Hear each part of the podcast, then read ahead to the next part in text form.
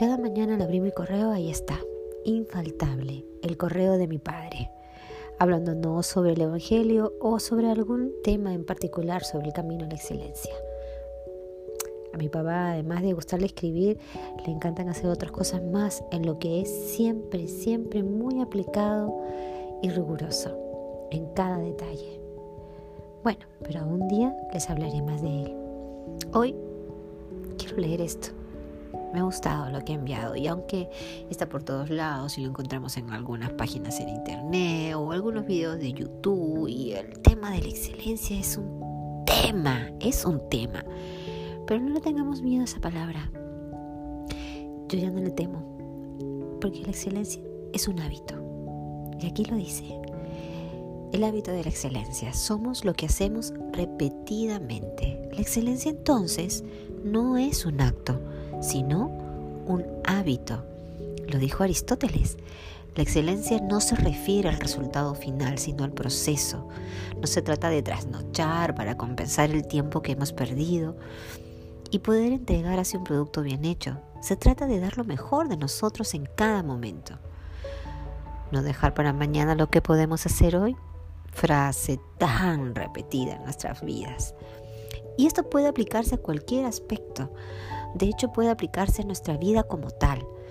Cuando se trata de un camino espiritual, al menos como yo lo concibo, no hay partes de la vida que sean más importantes que otras. Por tanto, adoptar una actitud de excelencia con respecto a nuestra vida espiritual implica ser excelentes en todo. Ser excelentes en nuestro trabajo interior, en el cultivo de la presencia y de la conexión con nuestro corazón. Implica ser excelentes en cada instante podemos adoptar una actitud de excelencia, por ejemplo, mientras desayunamos, mientras masticamos y saboreamos la comida, al bañarnos, al bajar las escaleras, al manejar un vehículo, al esperar a que cambie el semáforo o a que el atasco en el tráfico termine o a que llegue el autobús o el tren que estamos esperando. ¿Cómo nos relacionamos con el momento presente en esas situaciones? ¿Cómo asumimos nuestras emociones? ¿Cómo afrontamos las emociones que surgen cuando alguien nos rechaza, cuando tenemos un altercado con nuestro colaborador o con un amigo?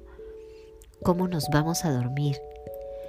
¿Cómo son nuestros hábitos de sueño? Cada pequeño instante, cada pequeño gesto es una oportunidad para practicar la excelencia.